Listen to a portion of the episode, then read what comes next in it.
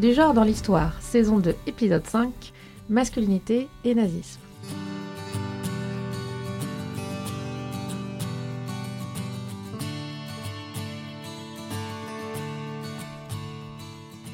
Bonjour à toutes et à tous. Nous sommes heureuses, Clémentine et moi-même, de vous retrouver aujourd'hui dans ce podcast.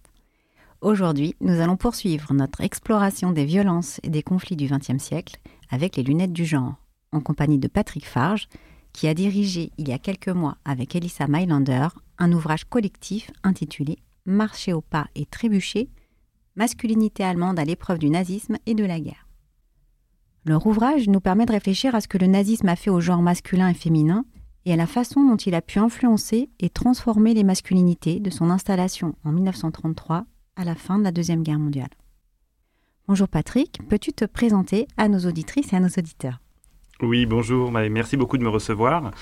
Alors évidemment, euh, on était censé venir, on va tout raconter, on était censé venir euh, avec Elissa aujourd'hui, qui ne peut pas être là euh, avec nous, mais elle est un petit peu avec nous, tellement en fait on a l'habitude de travailler, elle et moi, ensemble. Et donc pour présenter un peu notre trajectoire professionnelle et ce qui a fait surtout que l'on s'est retrouvé sur des projets communs d'histoire, c'est que Elissa vient de l'histoire des exécuteurs de violence. Elle a beaucoup travaillé sur, en particulier, les surveillantes de camps SS, qui était son travail de thèse. Et à cette époque, moi, je faisais moi-même ma thèse sur les personnes juives qui, à l'avènement du nazisme, ont été obligés de quitter l'Allemagne pour diverses destinations. Alors j'ai d'abord travaillé sur le Canada, puis ensuite sur la Palestine mandataire, devenue Israël après 1948. Et donc on voit tout de suite euh, la complémentarité en fait de ces deux approches, une histoire des exécuteurs de violence d'une part, une histoire des victimes de la violence d'autre part, qui étaient aussi les deux grandes catégories de l'historiographie du nazisme et de la Shoah. Euh, histoire des victimes, histoire des exécuteurs. Et donc le fait de combiner ces deux approches nous a rapprochés aussi par une approche commune qui nous venait de l'histoire du quotidien. Le co-directeur de thèse d'Elissa Mailänder était un historien allemand qui s'appelait Alf Lütke. Il est décédé aujourd'hui. C'est celui qui a vraiment travaillé cette notion d'histoire du quotidien, Alltagsgeschichte en allemand, qui permet de s'intéresser aux ambivalences des rapports de pouvoir et des interactions au quotidien entre des acteurs et des actrices inscrites et inscrits dans la société. Et voilà, et donc ça, c'était une perspective commune qui nous rapprochait déjà, qui a fait que euh, nous avons, euh, dès 2014, proposé un, des projets de recherche en commun pour travailler un peu sur cette forme d'histoire intégrée du nazisme qui permettent, avec les lunettes du genre, de s'intéresser aussi bien aux victimes qu'aux exécuteurs de violence et d'explorer toutes les zones grises de l'entre-deux, de tout ce qu'il y a entre victimes et exécuteurs, qui est d'ailleurs aussi l'évolution générale de l'historiographie euh, sur la Shoah et le nazisme. Donc il y a les aidants, il y a les témoins, il y a les personnes qui ne font rien, qui voient mais qui savent. On peut aussi basculer d'une catégorie à l'autre euh, en fonction de, de la situation. C'est très, très situationnel. Et donc, c'était un peu l'idée de notre collaboration. Et ensuite, euh, l'autre idée, c'est que nous avons tous les deux un parcours évidemment un peu transnational. Moi, je suis germaniste. Elissa est italienne, mais germanophone. Elle a fait des études à Vienne et à Paris. Moi, j'ai fait des études en Amérique du Nord et en Allemagne et en France. Et donc, on s'était rendu compte que l'histoire du genre, en particulier sur la question du nazisme, connaissait un décalage entre ce qui se passait euh, de l'autre côté de l'Atlantique et en Allemagne. Là, il y a une communication quasi immédiate entre historiens historiennes nord-américains, britanniques aussi, et historiens germanophones en Autriche, en Allemagne. Et euh, nous, en France, étant germanistes tous les deux d'une certaine manière, on avait accès donc à ces débats-là transatlantiques et il nous tenait à cœur, par ce livre notamment, de euh, faire connaître des travaux en traduction française de pointure de ce champ de l'histoire du genre du nazisme, de l'histoire du genre des masculinités sous le nazisme.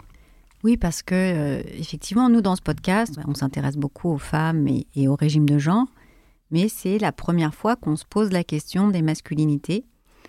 Et euh, finalement, ce sont des courants historiographiques qu'on connaît assez mal, hein, surtout sur la guerre et le nazisme. Est-ce que tu peux nous les présenter? Mm-hmm. Alors je trouve le prisme du régime de genre très intéressant parce qu'effectivement c'est un arrangement social. Euh, le régime de, genre, ça permet de réfléchir à un dispositif social qui arrange le genre, enfin de la manière dont le genre s'arrange en fait dans le social. C'est aussi, euh, disons, une manière de s'intéresser à l'état des sources. Ça, c'est ce que dit euh, notre cher Didier Lett, hein, qui a beaucoup travaillé la, la, notion de régime de genre, et qui dit qu'il faut toujours interroger à la fois l'arrangement social du genre, donc du sexe social par exemple, et l'état des sources qui permettent de le voir. Et je pense que pendant très longtemps, la masculinité étant considérée comme hégémonique, étant présente partout, elle était euh, invisibilisée d'une certaine manière. Elle n'était pas interrogée parce qu'elle était là partout. Les documents étaient produits la plupart du temps par des hommes. Les sources disponibles immédiatement aux historiennes et aux historiens étaient des sources produites par des hommes avec des regards masculins. Donc il a fallu, dans un deuxième temps, euh, interroger cette présence-absence des hommes et cette présence-absence des masculinités dans le champ historique. Et euh, finalement, on se rend compte que les masculinités sont euh, des constructions sociales, tout autant que les féminités, qu'elles sont relationnelles, qu'il est donc intéressant de s'intéresser aux relations entre masculinité et féminité, mais aussi aux relations à l'intérieur du champ des masculinités, euh, comment elles s'organisent les unes par rapport aux autres. C'est un champ qui est éminemment intersectionnel aussi. Euh, les masculinités, elles sont traversées de rapports de classe, elles sont traversées par des rapports d'âge, elles sont traversées de, différents rapports sociaux, et que ce qui est particulièrement intéressant, c'est de regarder comment les individus bricolent des identités masculines à partir de tout ça. Et voilà, et donc ce courant euh, historiographique d'histoire des masculinités, disons, il y a des grands pionniers. Euh, on peut penser par exemple à George Mosse, qui était un juif allemand émigré euh, aux États-Unis, qui était un des grands représentants de l'histoire culturelle autour de l'histoire culturelle de la République de Weimar. Mais vers la fin de sa vie, il a produit un livre qui s'appelle L'image de l'homme, qui a été traduit en français d'ailleurs, qui est voilà une première formulation d'une histoire des masculinités. À peu près au même moment, en Allemagne, vous aviez des historiens qui travaillaient sur l'histoire euh, du nazisme à partir de l'angle du genre et de la camaraderie en particulier. Je pense ici à Thomas Kuhn, qui est d'ailleurs dans le livre.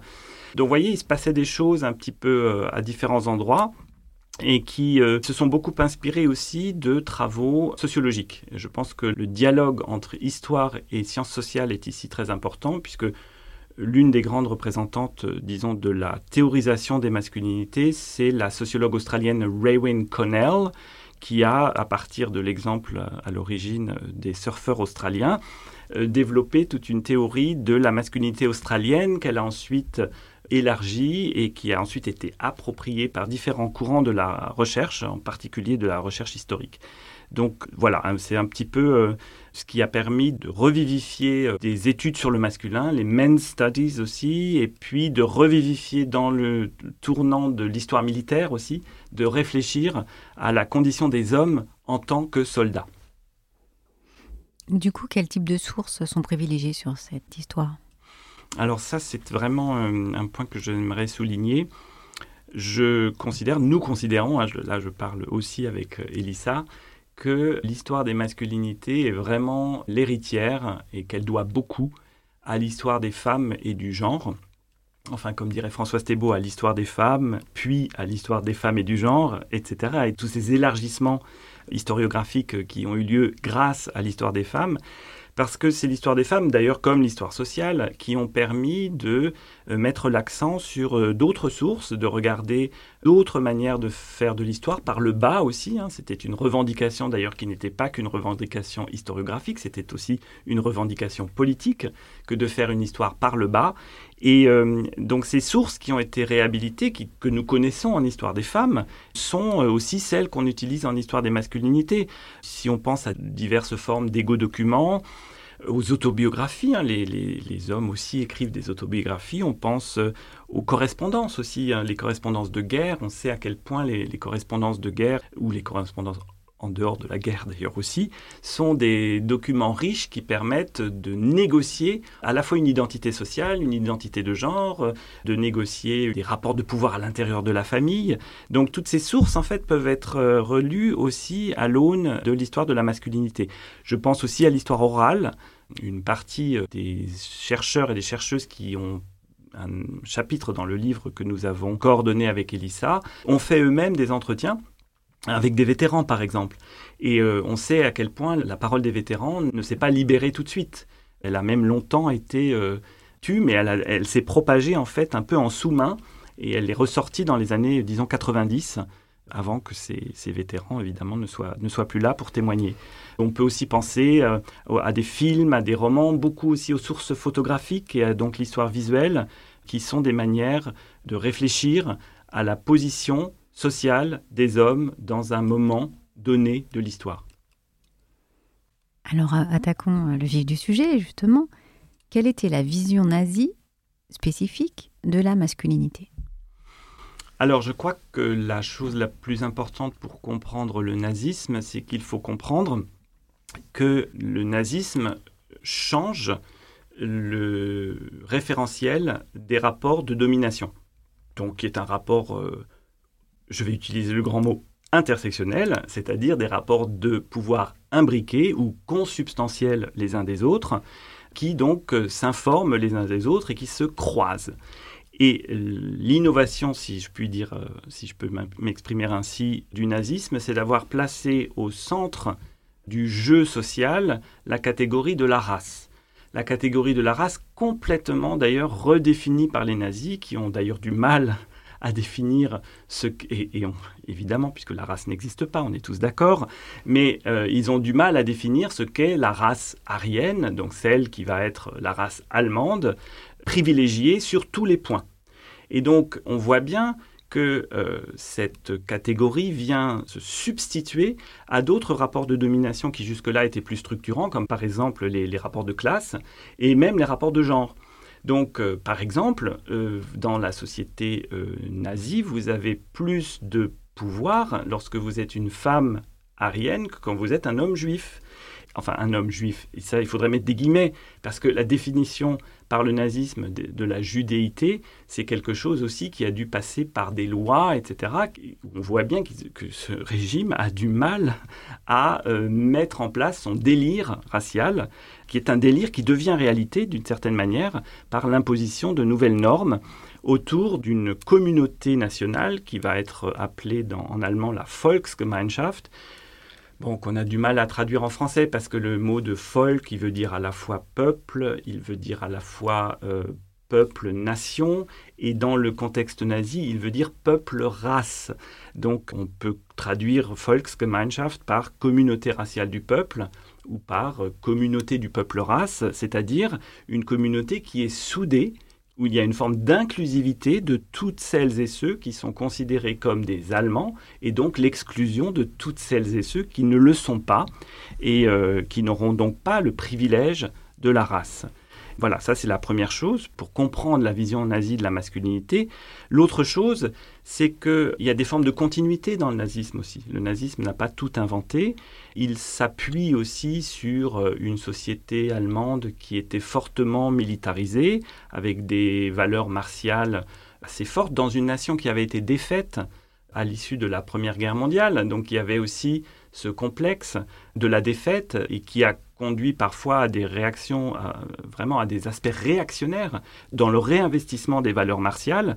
De ce point de vue-là, le nazisme réinvestissait aussi toute une tradition euh, que l'on peut faire remonter à la Prusse, si on a envie, une militarisation de la société dans différents domaines, l'armée évidemment, mais pas que l'armée, aussi euh, les organisations de jeunesse, des tas d'organisations paramilitaires qui jouaient avec des codes du militaire, d'ailleurs dans tout l'échiquier politique.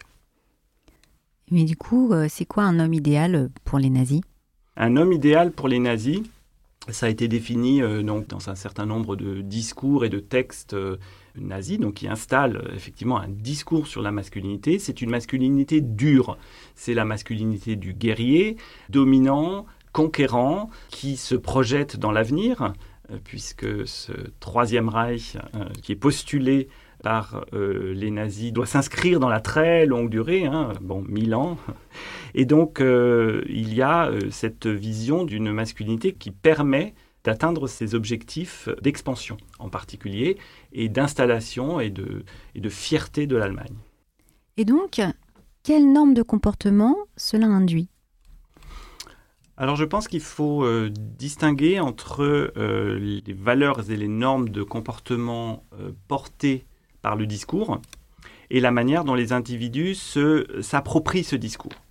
Et donc il y a évidemment des choses qui sont de l'ordre de ce que les individus peuvent comprendre, par exemple la dureté, la dureté envers soi-même, le fait que les normes de violence, euh, d'agressivité puissent s'exercer, notamment contre les personnes minorisées. Euh, il devient possible d'exercer une violence physique, par exemple, contre des personnes qui ont perdu tout droit, qui ont perdu la protection de l'État, en particulier les, personnes juives.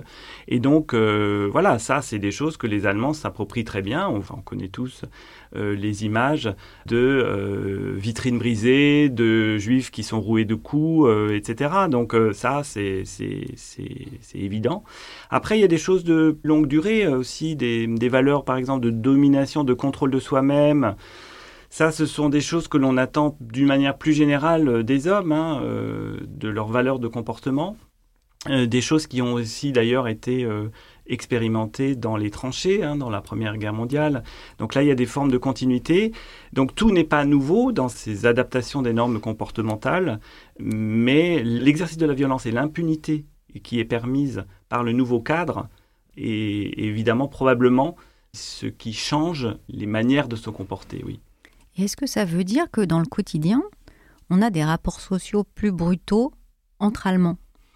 Alors ça, c'était la thèse, par exemple, de George Moss lui-même, euh, dont j'ai parlé tout à l'heure, hein, cet historien euh, d'origine juive allemande, émigré aux États-Unis et qui était euh, professeur d'histoire à l'université de Madison dans le Wisconsin, qui avait développer la thèse de la brutalisation de la société allemande, à partir euh, sans doute aussi de ses propres observations lorsqu'il était adolescent en Allemagne. Et donc oui, il y, a des, choses qui vont dans ce sens-là, dans le sens, disons, au moins d'une adaptation à un niveau de violence plus grand et à une normalisation de la violence. Mais il faut voir que aussi la Première Guerre mondiale, et en particulier euh, l'hiver 1916-1917 euh, euh, avait été euh, extrêmement brutal. Déjà, enfin, je veux dire, il y avait des éléments de brutalité qui étaient présents dans la société allemande déjà auparavant ou dans les sociétés européennes d'une manière générale. Par exemple aussi les invalides de guerre, les gueules cassées, ce qu'on a appelé en français les gueules cassées, elles étaient très présentes aussi dans l'espace public en Allemagne dans l'entre-deux-guerres. Donc l'habituation à un niveau de violence et ce processus de brutalisation vont de pair. est-ce qu'on va retrouver des normes identiques pour les femmes? Alors là aussi, hein, je pense qu'il faut distinguer entre le discours et les appropriations de ce discours. Hein. ça, c'est vraiment euh, une chose que je voudrais souligner ici. Les normes pour les femmes étaient de réinvestir une maternité, par exemple, la figure de la mère, parce qu'elle est aussi porteuse de l'avenir du Reich, etc. C'est très important. On a énormément de, de représentations de cette mère nazie. C'est visuel. On a des textes aussi. On a de la presse aussi qui, véhicule beaucoup euh, cette image.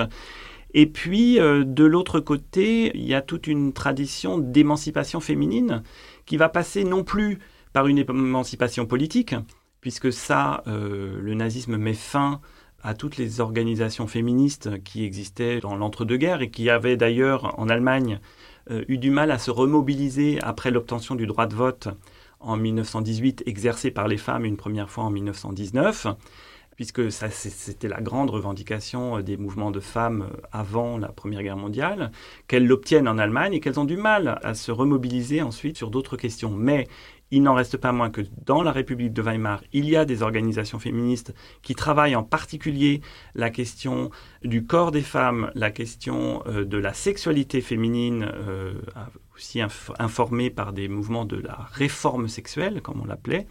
Et donc tout ça est, arrêté par le nazisme, qui, qui regroupe toutes les organisations féministes, qui arianise en fait les organisations féministes, hein, qui met fin à une certaine société civile par ce qu'on a appelé en français la mise au pas. Et donc les normes pour les femmes, elles passent par des normes de, maternité allemande, d'inclusion dans la communauté raciale du peuple. Mais ça n'empêche pas que euh, une émancipation de jeunes femmes en particulier est possible parce que le nazisme va investir, on ne peut pas dire euh, les choses autrement, sur euh, des jeunes femmes célibataires notamment, qui sont en début de carrière, pour leur proposer des carrières très attractives, comme par exemple agente de colonisation à l'Est, surveillante SS, donc portant l'uniforme, voilà, donc euh, des, jeunes femmes qui vont être intégrées, qui vont s'émanciper par le nazisme et qui vont d'ailleurs, après-guerre, qui vont être nostalgiques du degré d'émancipation qu'elles avaient connu sous le nazisme. Et ça, c'est vraiment un aspect euh, à ne pas euh, négliger. Tu l'as déjà un petit peu évoqué, mais quels étaient les, objectifs précis du régime nazi avec l'imposition de ces normes sociales? L'objectif du régime nazi, c'est d'obtenir une nation saine d'un point de vue racial. Hein. c'est la catégorie de la race euh, qui domine. Et donc, euh, on connaît sans doute euh, assez largement ce qu'on a appelé les lois de Nuremberg, qui sont trois lois en fait passé en 1935. On connaît en général les deux dernières. La première, c'est la loi sur le drapeau. Donc voilà, c'est une des lois de Nuremberg. Mais les deux plus connues, c'est d'une part la loi sur la citoyenneté du Reich, qui définit que est citoyen du Reich toute personne qui a du sang allemand, qui définit donc un antisémitisme en particulier racial d'État. L'autre loi, c'est la loi sur la protection du sang et de l'honneur allemand, qui introduit le crime de souillure raciale et de trahison de la race. Donc à partir de ce moment-là, il y a des normes de sexualité qui s'imposent, puisque on ne peut plus impunément avoir des relations sexuelles avec qui l'on veut, puisque la trahison de la race et le crime de souillure raciale empêchent de franchir la barrière de la race. Tout ça, évidemment, c'est à entendre dans ma voix avec des guillemets, euh, tout ça est un vocabulaire nazi. Il faut, à chaque fois que je dis ces mots, il faut entendre les guillemets qui vont avec, mais je ne peux pas les, je ne peux pas les dire ici, euh, mais c'est, je pense que c'est important. Et donc, euh, c'est en particulier les décrets de ces lois de Nuremberg qui définissent donc tout ce, ce dispositif délirant, mais qui impose en fait des normes sexuelles précises. L'autre aspect de cette loi et de ses objectifs, c'est aussi de nettoyer la société allemande euh, de l'homosexualité puisque ça c'est euh, aussi une loi passée en 1935. Donc en 1935, de ce point de vue-là, il se passe beaucoup de choses. La loi allemande disposait déjà dans son code pénal euh, de l'article 175, qui était un héritage prussien d'ailleurs, qui est resté d'ailleurs en vigueur jusqu'en 1994 en République fédérale d'Allemagne, mais ça c'est une petite note de bas de page. Les nazis, en 1935, le régime nazi va radicaliser, amender cet article du Code pénal pour euh, l'élargir à tout acte sexuel, pas seulement euh, des actes de sodomie, par exemple, qui sont connus dans la longue durée euh, de la répression de l'homosexualité dans l'histoire, et qui va donner une latitude beaucoup plus grande aux juges pour exercer son, je cite, son saint jugement pour euh, se rendre compte euh, ou non de, de l'aspect contre-nature de ces relations. Voilà, avec 1935, on a vraiment l'imposition de normes sexuelles qui s'appliquent aux femmes, aux hommes, des deux côtés en fait de la barrière du genre. Et donc comment est-ce que les hommes et les femmes intégraient ces normes raciales? Alors ça c'est à la fois une question euh, difficile mais c'est une question très intéressante parce que euh, c'est vraiment tout le projet qui nous anime euh, dans ce livre. C'est le projet de voir comment les individus euh, s'approprient ces instruments qui leur arrivent dessus et qu'ils comprennent d'ailleurs de manière plus ou moins, plus ou moins partielle. Mais voilà, quand on s'intéresse à des cas en particulier, des négociations à l'intérieur de couples par exemple, on voit comment le discours euh, amoureux, le discours intime, ou le discours euh, à l'intérieur du couple, les négociations à l'intérieur du couple passent aussi par l'appropriation de ce que l'on a compris de ces nouvelles normes sexuelles et de ces nouvelles normes comportementales. Et donc là, il y a des cas assez intéressants. On peut par exemple montrer avec des, correspondances de couple. Ça, c'est vraiment quand on a les deux côtés de la correspondance, ce qui arrive régulièrement, c'est très intéressant de faire cette étude, de voir comment on négocie à la fois donc une relation, euh, une relation amoureuse, une relation à deux, mais comment cette euh, relation est traversée de normes. Pourquoi? Parce que cette dictature nazie, elle va regarder jusque dans la chambre à coucher. Vous n'êtes à l'abri de rien. À partir du moment où les lois sont, par définition, floues, enfin elles sont à la fois très précises, mais en même temps elles sont toujours floues, à partir du moment où on ne comprend pas tout de ce qu'il y a dans cette loi, à partir du moment où les discussions à l'intérieur de la société portent aussi sur ces lois, les films vous montrent certains aspects aussi, les individus s'interrogent, et c'est ça en fait qui est intéressant, sur ce que les normes représentent pour elles et à quel point elles vont s'y conformer et quelles vont être encore les marges de manœuvre possibles.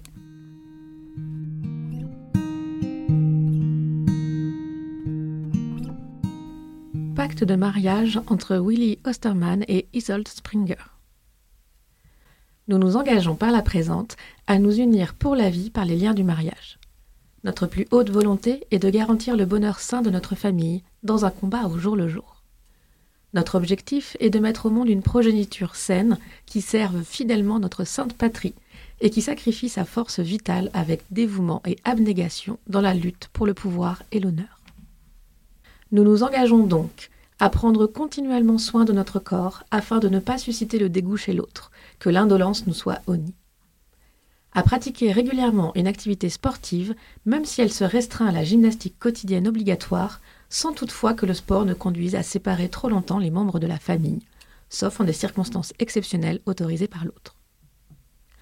À connaître et à comprendre la nature lors de promenades et de randonnées afin d'y puiser notre vitalité et notre joie à mener une lutte éternelle contre nos péchés originels, lui, père alcoolique, elle, divorce fréquent au sein du clan. Nous nous engageons à exercer un contrôle strict sur ses vices et à être irréprochables sur ses points. La même chose s'appliquera à l'éducation de nos enfants. Nous espérons mettre au monde une progéniture nombreuse et en bonne santé, et espérons avoir la force et la fortune qui nous seront nécessaires pour réussir ce mariage providentiel. Fait le 1er novembre 1944. Alors cette source, elle est, à la fois effrayante et à la fois un peu, euh, elle fait sourire aussi par certains aspects. Alors c'est ici euh, un document assez exceptionnel, hein, il faut le dire. Donc ce sont deux historiens, enfin une historienne et un historien allemand, euh, Klaus Latzel et Franka Maubach, qui ont exhumé cette source. Vraiment, ils sont tombés dessus complètement par hasard et c'est un document assez unique. Il est unique dans, dans le fait qu'il s'agit d'un pacte euh, signé avant le mariage. C'est un document qui n'a aucune existence légale. C'est vraiment une, une manière qu'a eu ce couple de se mettre d'accord sur un certain nombre de ses valeurs avant de se marier. Alors finalement, je le dis tout de suite, le mariage euh, n'aura pas lieu puisque euh, lui est tué au front. Voilà. Mais euh, donc, c'est un document qui n'a aucune valeur légale, euh, mais c'est un document qui est éminemment traversé de ces fameuses euh, normes comportementales nazies, où l'on voit que ce couple a eu à cœur de s'approprier le vocabulaire et les valeurs du nazisme. En particulier quand il est question de la progéniture saine, ou qu'il est question des tares possiblement héréditaires dont sont porteurs euh, lui et elle. Donc euh, l'alcoolisme dans la famille euh, ou bien la, divorcialité fréquente dans la famille sont considérés ici comme des tares. Et en fait, ce que ce document révèle, c'est l'angoisse, l'angoisse raciale, même lorsque l'on faisait partie de la communauté du peuple race. Hein, ces deux individus sont, Willy et Isolde, sont parfaitement ariens avec des guillemets, donc au sens nazi, parfaitement allemands, ils font partie de la communauté nationale du peuple, mais au moment de leur mariage se joue autre chose pour eux, c'est-à-dire se joue le regard du nazisme, le regard des valeurs comportementales du nazisme, et ils sont pas du tout sûrs qu'ils vont être euh, en mesure de performer cet idéal, et donc ils se posent ces questions et ils s'engagent l'un et l'autre à agir dans, le sens de cette grande euh, opération euh, de, de, pureté raciale qui est attendue d'eux. Donc c'est un document véritablement unique, mais voilà, qui touche vraiment au cœur de la manière qu'ont eu les individus, probablement, de comprendre ce qu'on attendait d'eux. Alors là, la question que tout le monde se pose, hein, c'est comment est-ce que ces attentes et ces normes étaient imposées à la population pour qu'elles puissent être intégrées à un tel niveau? Oui. Bon, évidemment, le nazisme est une dictature, une dictature qu'on peut qualifier de totalitaire, c'est-à-dire qui regarde euh, jusque dans les plus petits recoins de la société. Donc ici, la notion de surveillance sociale est probablement très importante à garder en tête. La surveillance sociale n'est pas une spécificité de la société nazie, c'est juste que la surveillance sociale, la dénonciation en particulier, a des conséquences euh, tragiques dans cette dictature et que les individus en ont conscience. L'idée d'émulation aussi, hein, c'est-à-dire qu'il s'agit d'être plus allemand que son voisin, en tout cas d'incarner de, des normes euh, ariennes et des normes allemandes dans le groupe aussi, hein, puisque cette communauté raciale du peuple, elle vous inclut. Elle vous inclut. Vous c'est une grande opération d'inclusion euh, finalement au détriment évidemment des exclus, ça on est d'accord. Mais euh, voilà, donc la surveillance, euh, l'émulation, la répression évidemment, la répression qui est l'envers de la surveillance, puisque euh, c'est le risque que l'on a. Et puis des représentations aussi qui sont véhiculées par cette dictature, qui passe par l'art, alors un art nazi qui est très présent dans l'espace public, euh, un cinéma nazi aussi qui est très présent dans l'espace public, euh, des représentations des corps, des hommes et des femmes qui sont, qui sont, qui sont représentés. Tout ça, c'est un petit peu euh, connu. Donc, il faut jamais oublier que le nazisme était aussi une grande opération de, de ferveur, un grand enthousiasme et une grande projection vers un avenir meilleur. Ces normes étaient imposées, mais elles étaient aussi volontairement adoptées par des formes d'émulation euh, par, euh, par les individus. On peut parler d'hétéronormativité ludique, en fait, d'une certaine manière. Il y avait aussi une joie à être, euh, par exemple, hétéronormatif dans une société qui allait ouvertement encore plus discriminer les homosexuels, par exemple. Donc voilà, on se sentait soi-même plus inclus par rapport à celui qui était exclu. Il y a eu une forte intériorisation des normes, je pense. Il y avait aussi un décalage entre ce qui était représenté dans l'art et au cinéma, je pense au corps en particulier, la beauté des corps et la perfection des corps, et puis euh, le monsieur et madame tout le monde. Oui, C'était pas gênant ça? Bien sûr, et ça, ça, ça, conduit à des angoisses. Hein. On a vu sur le, le document euh, précédent qu'on peut être inclus dans la communauté raciale du peuple et vivre une grande angoisse. C'est la même chose euh, avec ces représentations euh, donc idéalisées euh, d'une masculinité ou d'une féminité arienne, allemande, etc., toute puissante, et que bon, bah, les personnes se rendent compte qu'elles ne représentent pas du tout cela et qu'elles ne correspondent absolument pas à cet idéal. Mais là aussi, le nazisme, dans sa grande opération de séduction et de, de de tentative de souder une communauté raciale a, prévu les cas, a prévu les cas, euh, les cas extrêmes, notamment dans, dans cette hiérarchie euh, raciale. En fait, il y a plein de sous-catégories d'arianité qui permet d'accommoder un peu, euh, voilà, les petits bruns faisaient partie de la race qu'on appelait des, des, montagnes, la Bergische Rasse, donc euh, voilà, finalement, on trouve des solutions pour inclure un maximum de personnes. C'est vraiment ce point-là qui est important, cette volonté d'inclusion euh, d'un régime dictatorial. Oui, c'est un peu la contradiction. À la fois, je donne un idéal et en même temps, je dis bon, vous correspondez pas à l'idéal, mais euh, c'est pas grave. Exactement. Alors, est-ce que les, familles allemandes ont joué un rôle important dans la construction de ces masculinités nazies? L'histoire de la famille, hein, c'est un des points euh, importants. C'est une historiographie d'ailleurs assez dynamique. Le nazisme a sans doute euh, aussi pu se développer sur le terreau de la défaite. La défaite de la Première Guerre mondiale, c'est euh, aussi une défaite des hommes, des soldats allemands de la Première Guerre mondiale. Et donc, les rapports à l'intérieur de la famille, vous avez aussi toutes les perturbations économiques liées aux, années 20, qui sont pour l'Allemagne euh, difficiles. Hein. La grande crise inflationniste de 1923, c'est un choc jusqu'à aujourd'hui dans l'Allemagne contemporaine. Disons qu'il y a une mémoire de cela très forte. La crise de 29, évidemment, donc euh, qui oblige les familles à réinventer aussi des arrangements de genre pour survivre tout simplement. Euh, je pense aux classes moyennes par exemple. Il y a aussi un très fort impact sur les classes euh, moyennes. Et c'est aussi un régime, le régime nazi, qui s'appuie sur la jeunesse, comme souvent les dictatures, et sur la volonté de resocialiser la jeunesse, hein.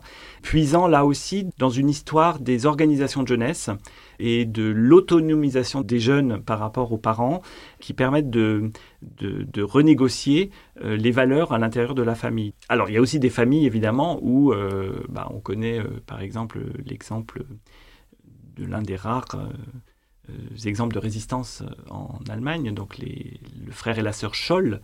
là c'est plutôt une solidarité familiale qui a permis de, résister au nazisme.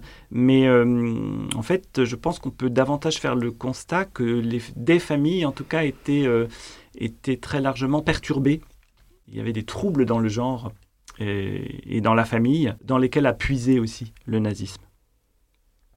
Alors, tu, euh, as amené doucement la question du groupe dans tes réponses.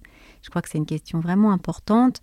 Quel rôle ont joué euh, les groupes, mais d'abord pour les organisations de jeunesse, dans le façonnement de ces masculinités? Oui, alors le nazisme s'appuie, euh, comme souvent euh, les dictatures, sur la volonté de resocialiser la jeunesse. Donc les organisations de jeunesse euh, sous le nazisme, elles sont connues. Hein. Il y en avait une pour les garçons, c'était les jeunesses hitlériennes, euh, Hitlerjugend. Il y en avait une pour les jeunes filles aussi, qui s'appelait Bund der Deutschen Mädel, donc euh, l'union des jeunes filles allemandes dont a fait partie d'ailleurs ma grand-mère, mais bref, et qui prônait donc une resocialisation dans le régime. Alors, les, modes de faire, finalement, n'étaient pas tellement différents de ce que l'on connaissait euh, dans les organisations de jeunesse, qui a permis d'ailleurs à des familles d'inscrire leurs enfants. Euh, pas nécessairement en étant des nazis convaincus, mais en disant, bah voilà, c'est pas tellement différent de formes d'organisation de jeunesse que l'on connaît aussi d'ailleurs dans d'autres pays comme le scoutisme ou des choses comme ça. Donc voilà, les randonnées, euh, les soirées au coin du feu, les activités en plein air, tout ça sont des choses qui étaient connues. Évidemment, là où c'est insidieux, c'est qu'on on, resocialisait aussi la jeunesse aux valeurs du régime. Et euh, l'idée, c'était qu'évidemment, la jeunesse infuse ensuite dans les familles. Ce que l'on remarque aussi dans ces organisations de jeunesse nazies, et c'est sans doute ce qui a séduit aussi une partie de la jeunesse, c'est les expérimentations sexuelles avant le mariage, par exemple.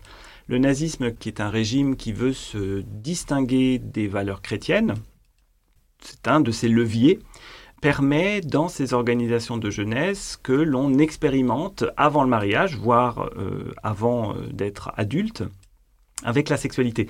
Et ça, évidemment, comme il y a un aspect d'interdit, ça séduit. Ça, c'est un aspect qu'il faut garder en tête aussi, je pense, pour comprendre euh, comment des générations entières ont pu adhérer au nazisme. C'est sûr que ce n'est pas la vision classique qu'on a des Hitler-Jungen? Non, non, on a une vision, disons, euh, militarisée, euh, une vision euh, qui, est, exacte aussi, hein. mais là, il y a encore, je pense, un hiatus entre les représentations et puis l'historiographie, disons, qui part de ces représentations et de ces discours, et une historiographie par le bas qui regarde comment les personnes ont vécu, se sont appropriées ces codes et en ont fait autre chose et ce qu'elles en ont retiré en fait. Oui, les discours et les images aussi, parce que Là-dessus, euh, sur les Hitlerjugend, il y a des images aussi très, très fortes qui renvoient euh, certaines représentations de ce qu'on faisait dans ces organisations. Oui. Alors, ce qui semble évident à vous entendre, c'est que dans ces organisations de jeunesse et dans tous les groupes masculins, la camaraderie entre les garçons, entre les hommes, joue un rôle essentiel. Oui. Alors là encore, hein, le nazisme n'a pas inventé la camaraderie, l'entre-soi masculin comme fabrique de euh, la nation et comme fabrique de l'armée, ce sont des choses que l'on connaît aussi pour l'histoire euh, française. C'est des choses qui ont été aussi étudiées pour l'histoire de l'Allemagne par une historienne comme Ute Frevert, par exemple, qui a écrit un livre qui s'appelle La nation encasernée pour euh, parler de l'Allemagne unifiée à partir de 1871, hein, et que donc l'une des fabriques de la nation, qui est aussi une fabrique de la masculinité, c'est l'armée. Donc, bon, ça, c'est pas nouveau. En revanche, toujours dans cette volonté euh, d'inclure euh, des personnes à l'intérieur de la communauté raciale du peuple, euh, la notion de camaraderie masculine, qui soude les hommes entre eux, a été pleinement investie par le nazisme en particulier dans son opération d'expansion et de guerre, mais dès avant déjà, hein, dans la SA par exemple, vraiment des groupes d'hommes qui exercent de la violence euh, dans la solidarité masculine où, euh, où se négocie une forme d'impunité. Et donc ça, c'est vraiment des outils qui ont été mis en place dans les groupes paramilitaires, puis dans l'armée. C'est d'ailleurs des choses qui ont laissé énormément de souvenirs à ces, à ces vétérans qui n'en ont pendant longtemps pas beaucoup parlé.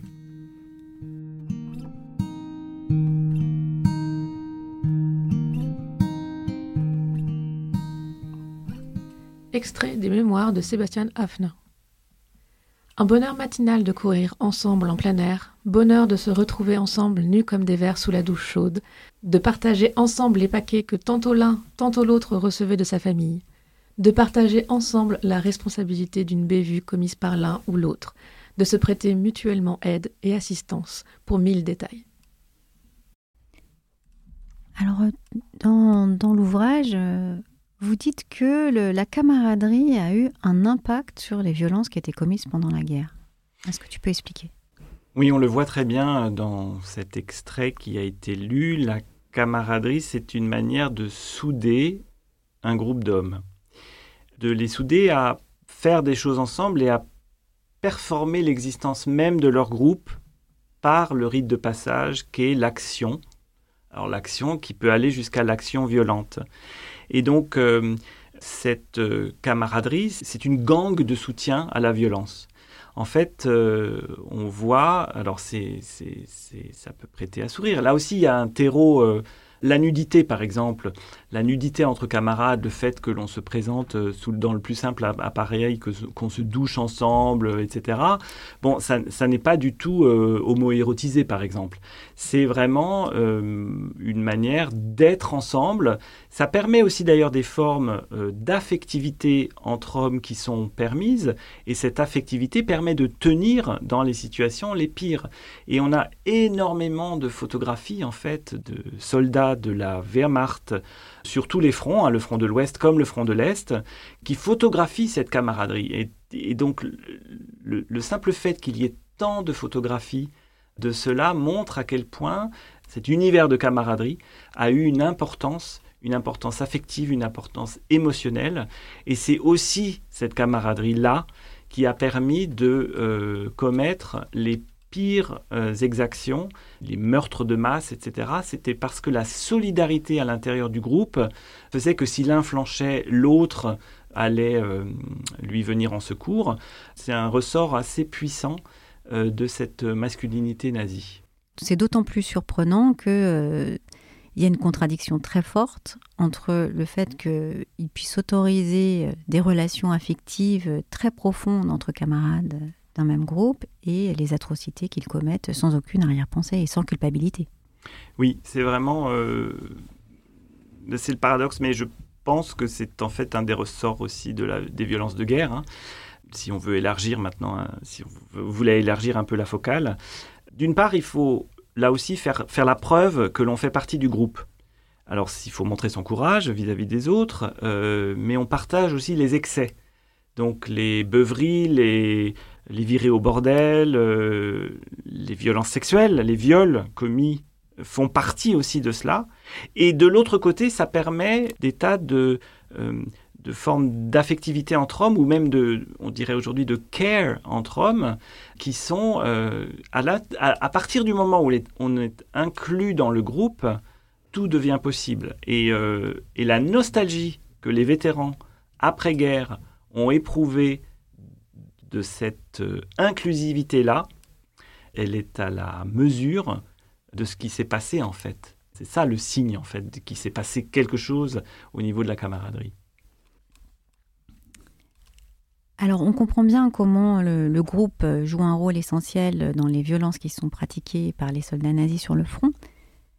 Et euh, comment est-ce que ces, soldats et ces officiers, euh, comment est-ce qu'ils gèrent finalement toute la question du génocide et la guerre d'anéantissement?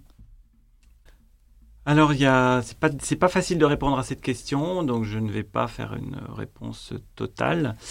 En fait, il y a ce fameux discours de Himmler en 1943 qui, devant la violence euh, ressentie par les exécuteurs de violence, va jusqu'à dire les choses et va reconnaître en fait exactement ce qui est en train de se passer.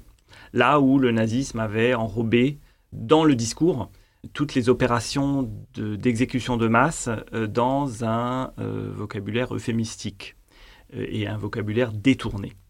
Donc ça, c'est un élément de réponse.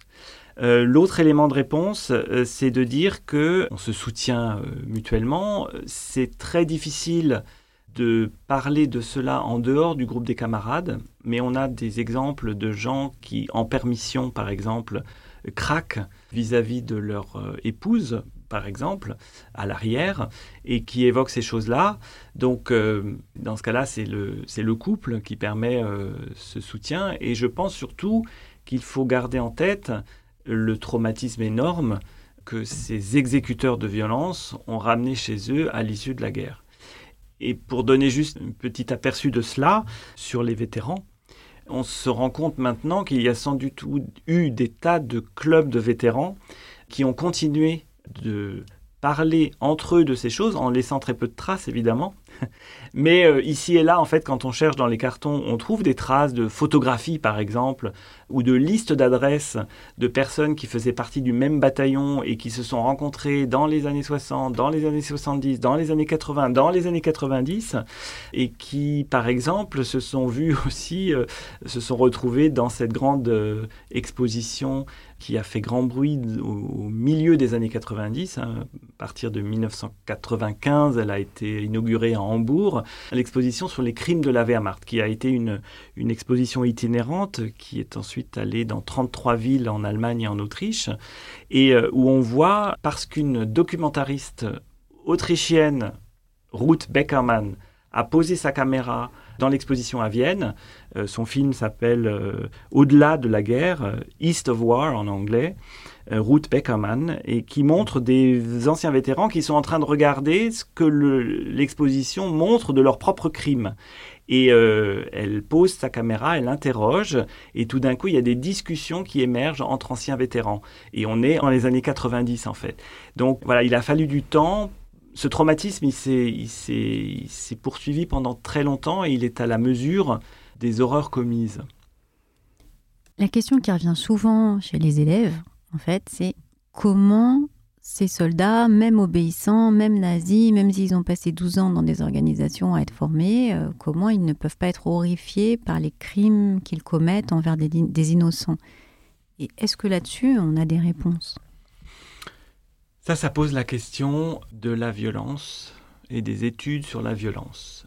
On peut montrer que la violence peut advenir assez rapidement, que la violence est une chose qui s'apprend dans le collectif. Il y a des témoignages de personnes qui se refusent dans un premier temps à commettre des actes violents, mais qui, dans la dynamique de groupe, finissent par basculer dans la violence. Et ça peut aller très vite. La socialisation à la violence, puisque la violence, la violence est un acte social, la violence est un acte aussi de communication. On commet une violence parce que l'on veut faire quelque chose à quelqu'un dans un contexte social donné. Et donc ce contexte social, cela s'apprend. Et c'est là où effectivement la camaraderie joue un rôle euh, important, puisqu'il s'agit de prouver son appartenance encore et toujours au groupe, sous peine d'être exclus de ce groupe qui vous offre en même temps la protection. À partir de ce moment-là, vous apprenez, vous passez le rite de passage pour faire partie du groupe et euh, vous basculez assez rapidement. Vous pouvez basculer assez rapidement dans la violence. Le discours qui a été tenu après a été aussi celui de dire c'était les ordres. En fait, les ordres, ils étaient souvent assez flous finalement. Et donc il y a un processus de cumulation dans la violence qui fait que l'on en arrive aux pires extrémités là où l'ordre en tant que tel laissait, disons, une certaine latitude d'interprétation. Alors justement, euh, nous parlons depuis tout à l'heure des gens qui sont inclus. Nous allons nous intéresser aux exclus. Quels sont les hommes qui ne rentrent pas dans le schéma masculin nazi? Alors euh, ici, c'est vraiment une forme d'intersectionnalité euh, spécifiquement nazie là, que, nous abordons. Si on se souvient de ce que j'ai dit tout à l'heure sur l'année 1935, hein, qui codifie par la loi qui va être exclu, donc en particulier les exclus par la race ou par la sexualité, donc les homosexuels d'une part, euh, les juifs de l'autre, il y a donc des tas d'hommes qui ne rentreront pas dans la communauté raciale du peuple des hommes minorés, donc les homosexuels, les juifs, euh, les tziganes, etc. Et donc ces hommes-là vont, autant que faire se peut, réagir en adoptant une grille de lecture qui leur permette de, survivre en fait dans cet univers-là. Il y a un exemple euh, assez intéressant euh, qui est une association de vétérans juifs de la Première Guerre mondiale. La Première Guerre mondiale a été un moment où les soldats juifs ont été inclus dans l'armée allemande et euh, des familles juives euh, qui voulaient s'assimiler, qui voulaient être euh, pleinement allemandes. Non leur, la nationalité allemande avait été permise aux juifs dans le dernier tiers du 19e siècle. Et la Première Guerre mondiale a été ce moment où les hommes juifs, les soldats juifs ont été pleinement aux côtés des soldats non juifs dans les tranchées, etc. Alors même que, en fait, en 1916, l'armée procède à un comptage des juifs dans l'armée, mais ça, je, n'y reviens pas. Et donc, vous avez des, associations de vétérans euh, juifs qui existent donc dans toute la République de Weimar et qui continuent d'exister au début du régime nazi. Et euh, ces personnes-là se disent, mais nous, nous sommes des vétérans, nous incarnons la masculinité allemande. Nous nous sommes battus aux côtés de nos camarades, pour le coup, dans la Première Guerre mondiale. Euh, nous étions allemands au même titre que les autres. Et ils vont essayer de faire entendre leur voix, de manifester dans l'espace public. Ça ne va pas durer très longtemps. Ces hommes minorés vont essayer de se rapprocher de la masculinité hégémonique nazie, ne comprenant pas tout à fait qu'ils en ont déjà été exclus. Et donc, qu'arrive-t-il à ces hommes juifs?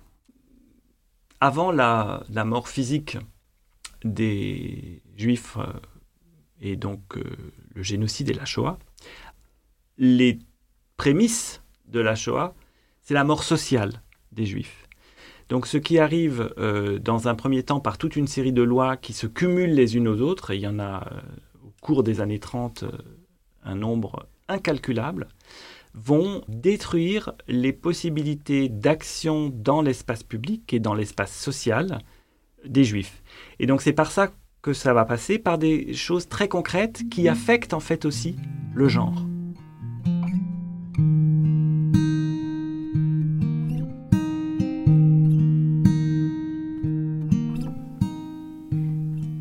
D'Abraham Goldberg.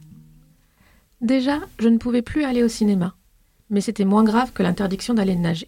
Aujourd'hui encore, j'aime nager. À Altenburg, il y avait une grande piscine municipale et j'avais passé le brevet de natation. L'été, j'allais nager tous les après-midi. Un jour, je trouve une pancarte. Interdit aux juifs et aux chiens. Je ne comprends pas pourquoi on associait toujours les juifs et les chiens. Pourtant, les gens aiment bien les chiens. Mais les deux allaient toujours de pair, les juifs et les chiens. Alors je suis rentrée en pleurs et j'ai raconté que je n'avais plus le droit de nager. Alors cette source euh, est très intéressante. Donc c'est un extrait d'entretien d'histoire orale avec euh, Abraham Goldberg. Il a été interviewé dans les années 90 en Israël. Donc c'était un citoyen israélien au moment où il a été interviewé. Et donc il se souvient, alors là c'est vraiment la perspective de l'enfant. c'est la perspective de l'adolescent même, qui parle et qui ne comprend pas très bien ce qui lui arrive, pourquoi il est minoré, pourquoi il est minorisé dans cette nouvelle euh, société euh, nazie. Et pour lui, ça passe, vous le voyez ici, par l'interdiction d'aller nager. Or, aller nager, pour lui, c'est ce qui constitue son identité sociale de jeune adolescent, notamment qui se construit un corps un corps dont il euh, dit par ailleurs dans l'entretien que il veut devenir un homme fort, il veut devenir parce qu'il a conscience quand même qu'il se passe des choses dans cette société et là, on le lui interdit. On lui interdit euh, d'accéder à ça. On, interdira aux juifs aussi de s'asseoir sur des bancs, enfin, etc. Hein, des choses qui sont, qui sont connues. Mais là, ce passage par la piscine ou par la pratique sportive, hein, on a d'autres euh, témoignages très nombreux sur euh, le fait que les associations sportives excluent les juifs. Et donc, on voit ici comment le genre, c'est par l'identité de genre masculine que les nouvelles normes nazies passent pour ce jeune qui se souvient pour lui qu'on l'empêche de devenir un homme par ce, par ce biais. Oui, ce qui est intéressant, c'est aussi que tu racontes que les hommes juifs, du coup, vont réagir. Il n'y a pas de, victimisation particulière. Au contraire, ils vont réagir en essayant de rappeler finalement euh, leur masculinité, qui est aussi une masculinité finalement virile, euh, pas, guerrière, mais euh, virile. Oui, tout à fait. Alors, ça va de pair avec ce que je viens de dire, c'est-à-dire à partir du moment où les organisations euh, sont fermées aux juifs, euh, les juifs vont se réorganiser dans des organisations juives. où on va pratiquer finalement les mêmes choses, mais dans, l'entre-soi, aussi longtemps que ce sera possible, évidemment. Là, on est dans les années 30 encore. Hein. Et vont réinvestir donc dans une idée de riposte sioniste, vont réinvestir des valeurs qui sont des valeurs donc du sionisme, euh, qui est donc ce mouvement national euh, juif qui naît à la fin du 19e siècle. Il y a des congrès euh, sionistes, à Bâle en particulier, à la, fin, à toute fin du 19e siècle, où par exemple est mise en place une notion qui va avoir une postérité importante, qui est celle du judaïsme du muscle. C'est-à-dire que pour réagir aux stigmates que connaissent euh, les juifs dans le monde, l'organisation sioniste, le congrès sioniste, et en particulier un médecin hygiéniste qui s'appelait Max Nordau, va promouvoir des valeurs de judéité ou de judaïsme du muscle, c'est-à-dire euh, ben, des valeurs sportives qui vont finalement rabattre la masculinité juive sur la masculinité dominante dans les sociétés euh, qui connaissent euh, l'antisémitisme. Et donc ces formes-là de judéité du muscle vont être réinvesties par les organisations juives en Allemagne à partir du moment où euh, les jeunes, les personnes aussi, les adultes, sont exclus et vont se réorganiser dans ça. Ça va être aussi d'ailleurs au passage, l'une des manières d'émigrer vers la Palestine mandataire. Il fallait faire partie d'une organisation sioniste pour pouvoir émigrer dans la Palestine qui était sous mandat britannique. C'était une des conditions. Et donc, euh, stratégiquement, des personnes euh, qui voient que leur existence en Allemagne est menacée, qui ne vont pas pouvoir continuer de rester en Allemagne, dont la mort sociale est programmée, hein, euh, interdiction d'exercer euh, des professions, euh, restriction d'accès à l'espace public, etc., vont se rapprocher d'organisations sionistes aussi dans l'espoir de pouvoir émigrer, puisque les possibilités d'émigration sont de plus en plus difficiles. Les pays préférés d'émigration n'accueillent pas beaucoup. Et puis la conférence d'Évian en 1938 montre que finalement personne ne veut accueillir de réfugiés juifs. Et donc comment est-ce que les familles juives sont affectées par cette masculinité juive? Alors là, il y a des cas euh, tragiques. Hein. Ça, c'est ma propre recherche qui me l'a montré, euh, puisque j'ai étudié euh, les trajectoires de personnes qui ont fui le nazisme et qui ont fui l'Allemagne pour différentes destinations. Je le disais tout à l'heure, donc le Canada et la Palestine mandataire. Et euh, si on s'intéresse un peu aux dynamiques euh, intrafamiliales, hein, on peut y avoir accès par euh, des sources, par exemple, d'histoire orale. Hein. J'ai eu accès à des interviews qui ont été faites en famille, où vous avez les parents qui sont interviewés, ou bien les parents et des enfants qui sont interviewés. Il n'y en a pas beaucoup, mais enfin, il y a quelques exemples qui permettent quand même d'avoir une idée de ces dynamiques à l'intérieur des familles. On a aussi évidemment énormément de correspondances, souvent d'ailleurs transnationales, parce que parfois vous avez un membre de la famille qui a déjà émigré, et donc vous avez des, échanges de lettres pour savoir où on est encore en, mesure de partir. Et de ce point de vue-là, il, y a des cas tragiques que l'on trouve où, par exemple, euh, le fait que euh, les hommes juifs soient minorés absolument maintenant dans cette Allemagne nazie, parce que la race est devenue le rapport de pouvoir dominant, ils sont dans l'incapacité de lire cela. Pour eux, ils ont un habitus d'hommes socialement installés, hein, disons de la bourgeoisie. Ils ont un habitus genré de pères de famille et ils vont parfois empêcher toute la famille d'émigrer en disant non, non, non, ça va mieux se passer. Il y a aussi d'ailleurs des indices qui montrent que on s'adapte à l'imposition de persécutions antisémites et de, restrictions de type antisémite, on s'adapte. Donc les, gens jusqu'au dernier moment vont dire non, c'est possible, et donc vont empêcher des possibilités d'émigration. Là où l'épouse dit ah mais non, mais moi mon frère, il habite déjà en Palestine mandataire, il peut nous faire venir, vite, vite, il faut qu'on s'en occupe. Et voilà, et on s'approche de l'année 1938, et en 1938 il y a le pogrom, de, dit de la nuit de cristal, et on s'approche de l'année 1939 où c'est le début de la guerre et où les frontières se ferment, et après il est trop tard. Donc les enjeux de genre à l'intérieur de la famille, les enjeux de masculinité et de cette masculinité blessée finalement, vont aussi avoir des répercussions sur la vie et la mort des personnes et de toute la famille. Alors Patrick, j'aurais une dernière question, euh, c'est la question qu'on se pose tous. À la fin de la guerre, c'est la défaite pour les nazis et euh, en quelques années, un État, deux États même vont se reconstruire. Que devient ou que deviennent ces masculinités nazies? Oui, ça c'est un domaine de la recherche qui a été, euh, qui a été euh, travaillé depuis aussi les années 90, en particulier de l'autre côté de, l'Atlantique, de montrer en fait à quel point la Nouvelle-Allemagne, en particulier la Nouvelle-Allemagne de l'Ouest, va remasculiniser les personnes remasculiniser plutôt la société en investissant énormément sur la figure de l'homme au travail. Donc ça va être euh, les valeurs de masculinité professionnelle, que Elisa Mailänder d'ailleurs appelle euh, dans, son, dans son chapitre le homo faber, celui qui fait, qui fabrique, donc l'homme au travail, qui va servir de manière de remasculiniser l'ensemble de la société. Et ça va d'ailleurs pour euh, les femmes, pour certaines femmes, se traduire par un retour à euh, une forme de féminité subordonnée, euh, là où elles avaient connu finalement une certaine liberté sous le nazisme. Et donc ça, c'est effectivement une chose que je souhaiterais souligner parce que c'est une chose qui est un petit peu paradoxale, c'est une chose que l'on n'imagine pas, à quel point il a pu y avoir aussi une nostalgie du nazisme par rapport au genre, pour les femmes en particulier, et qui ont, pour certaines, eu du mal à se départir de la liberté qu'elles avaient eue sous le nazisme.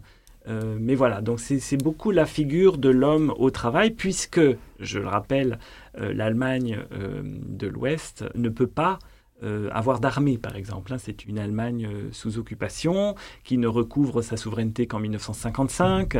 Donc voilà, les années 50, de ce point de vue-là, sont vraiment une charnière.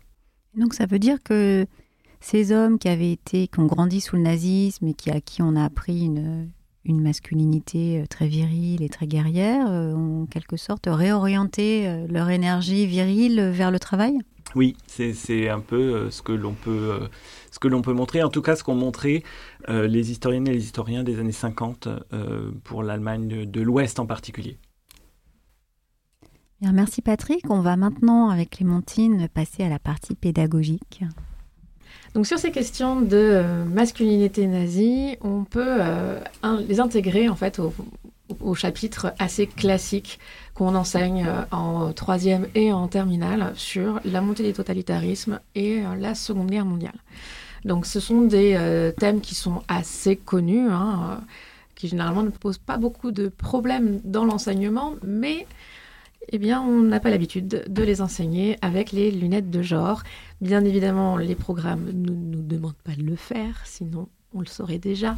Ce qui est intéressant, c'est que les programmes scolaires ne demandent plus d'étudier la Seconde Guerre mondiale d'un point de vue euh, chronologique, en fait, mais vraiment de questionner les formes de violence, de terreur, tout l'aspect guerre d'anéantissement. Donc à partir de là, on peut commencer à intégrer justement tout euh, ce qu'on vient d'évoquer euh, avec, avec Patrick Large. À ce titre-là, on peut utiliser les documents qu'on trouve assez facilement dans les euh, manuels scolaires, juste en changeant tout le questionnement qu'on peut aborder sur ces documents. C'est-à-dire que on peut commencer à les décrire un peu plus, en fait, en insistant sur les corps, la représentation des corps, ce que ça véhicule, en fait, de l'idéologie nazie, mais pas seulement sur la question de la race de façon euh, très global comme on peut le faire, mais vraiment questionner euh, la représentation du masculin, du féminin et rentrer comme ça dans le genre. ceci dit, c'est très, euh, c'est très basique. Ce qui est intéressant en fait avec euh, toute la discussion qu'on vient d'avoir, c'est de se dire qu'on peut créer nos cours en étudiant, comme disait Patrick, en fait, par la société, par le bas, et pas forcément uniquement avec les documents qui sont émis directement par le gouvernement nazi, en fait. Donc là, les documents les peut-être les plus faciles à trouver sont euh, tous ceux qui parlent des jeunesses hitlériennes. Hein, euh, évidemment, on en trouve assez facilement. Mais j'aurais voulu demander, Patrick, euh, est-ce que tu aurais en tête d'autres documents qu'on peut utiliser face à des élèves de troisième ou de terminale et qui permettent de montrer justement comment se véhicule cette idéologie nazie chez les jeunes hommes? Alors je pense qu'en fait, euh, les, nombreuses photographies dont on dispose, euh, qui sont présentes d'ailleurs aussi euh, dans des tas d'archives de, numérisées maintenant, hein, sont une bonne manière, notamment de s'interroger sur la manière dont a été produite cette image. Parce qu'évidemment, ces images, elles ont circulé, ces images, elles sont aussi très largement posées. On peut montrer, à partir de l'analyse de l'image, de se demander comment corps sont représentés, pourquoi ils sont représentés de telle manière, probablement aussi comment cette image circulait et quel était son environnement social.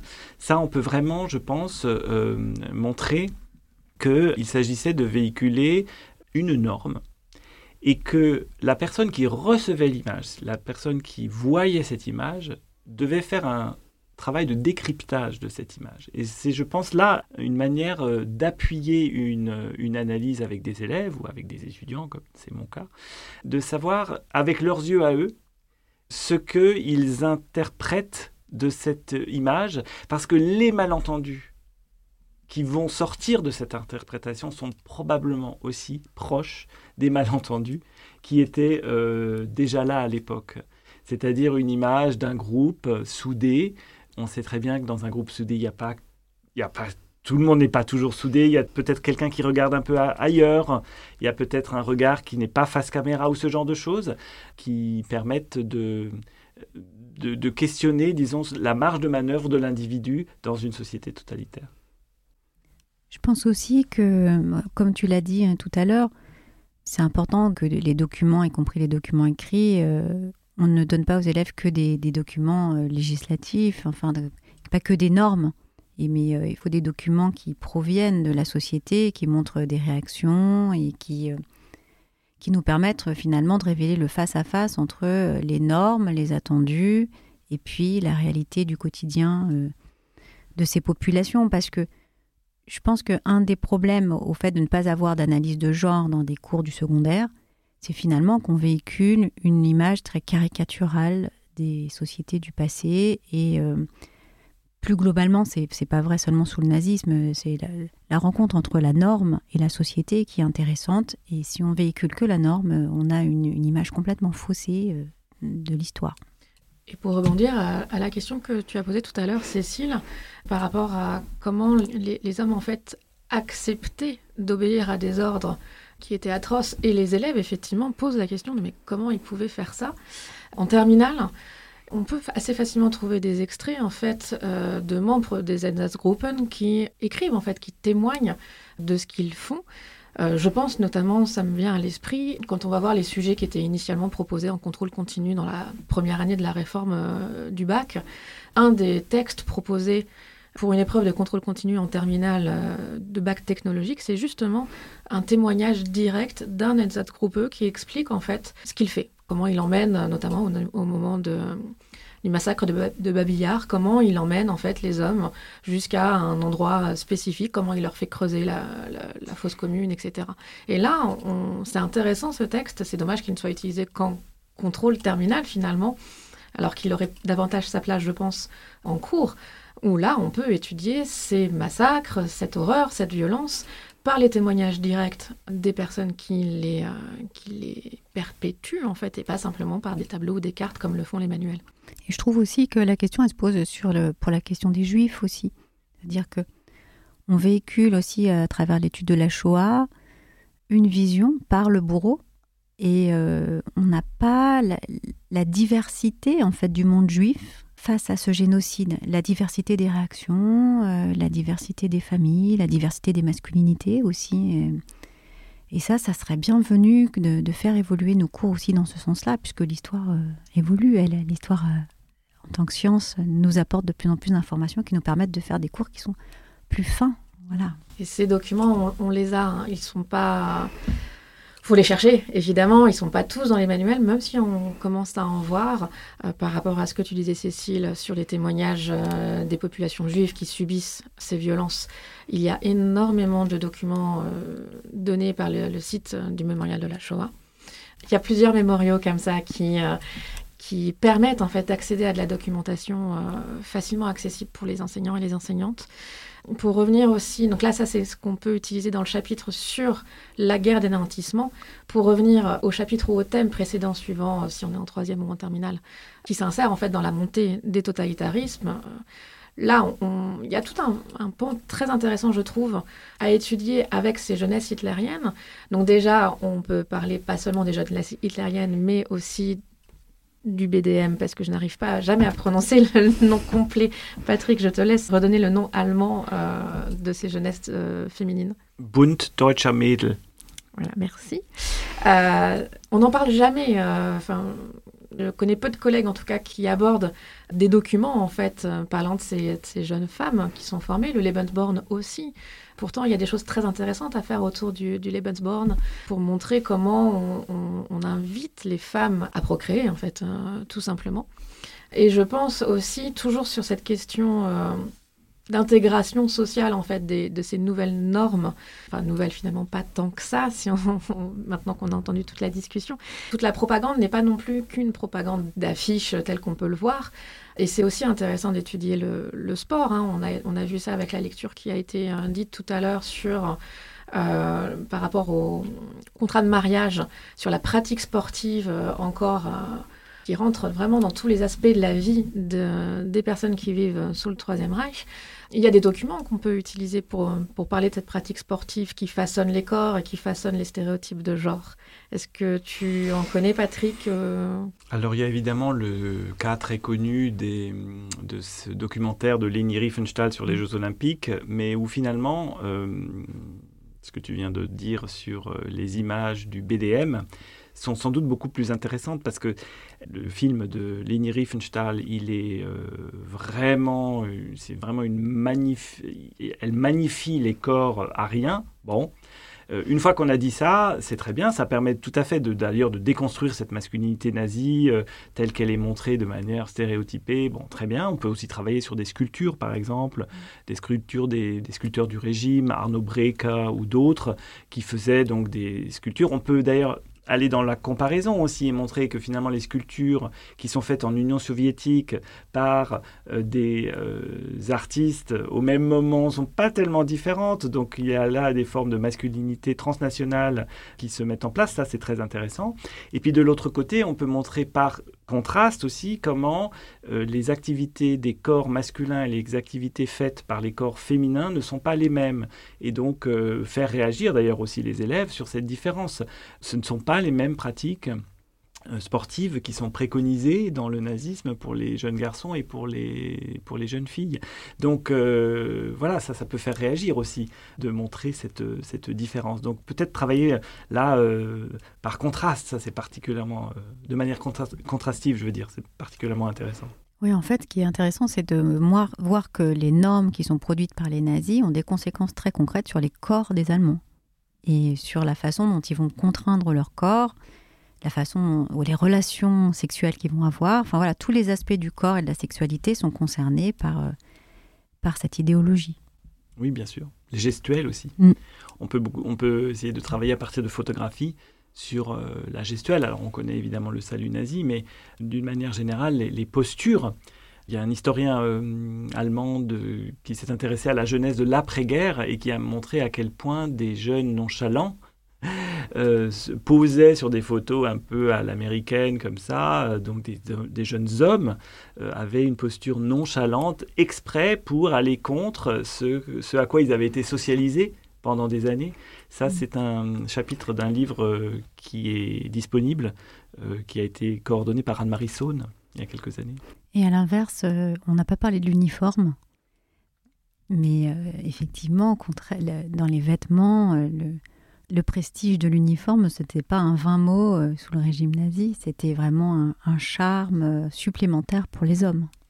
Ah oui, alors ça c'est vrai, on a des tas de photographies, là aussi présentes dans des collections numérisées, de photos de famille où l'on pose avec le fils ou le mari en uniforme. Et donc où on voit que ce prestige de l'uniforme va jusqu'à infuser au plus profond de la famille, c'est-à-dire dans la photo de famille, celle que l'on va mettre euh, sur le manteau de la cheminée ou celle que l'on va accrocher euh, chez soi, ou que l'on va garder d'ailleurs euh, pendant très longtemps après la mort, éventuellement au front de cette personne. Et puis toutes les, comme je le disais tout à l'heure, toutes les organisations qui adoptent des codes militaires dans, euh, dans leur habillement. Euh, L'ASA, par exemple, est une organisation paramilitaire qui a un uniforme et qui est un uniforme intéressant parce que c'est un uniforme qui mélange des codes du militaire avec des codes ouvriers.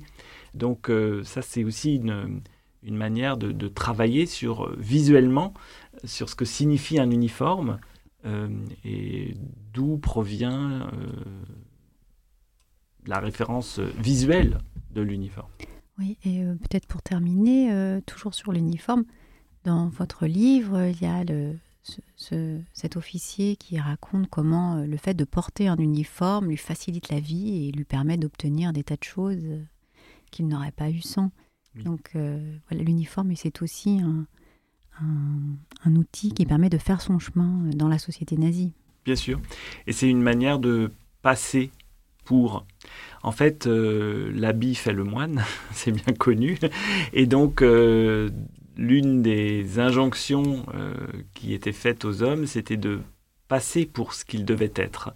Et donc, l'uniforme, le port de tête, le port corporel, la posture corporelle plutôt, c'est une manière de faire advenir ce que l'on attend de soi. Oui, donc voyez euh, pour euh, nos auditrices et nos auditeurs comment le genre et le, fait d'entrer dans ce sujet par le genre et l'étude du régime de genre nazi peut euh, enrichir, je pense, et complexifier vos cours et, répondre sans doute à des attentes inconscientes de vos élèves.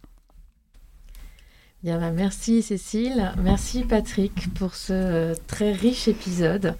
Euh, comme à chaque fois, vous trouverez une bibliographie détaillée et des documents sur notre site internet qui vous aideront à enseigner une histoire mixte des totalitarismes de façon générale.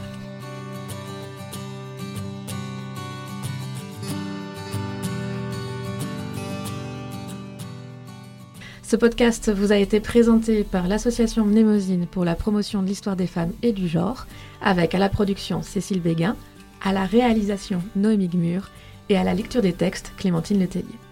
Merci encore au studio La Poudre, situé à la Cité Audacieuse, qui nous permet d'utiliser leurs locaux depuis plus d'un an. Si vous souhaitez nous soutenir, n'hésitez pas à adhérer à notre association via notre portail Helloasso. Vous trouverez toutes les informations nécessaires sur notre site. À bientôt!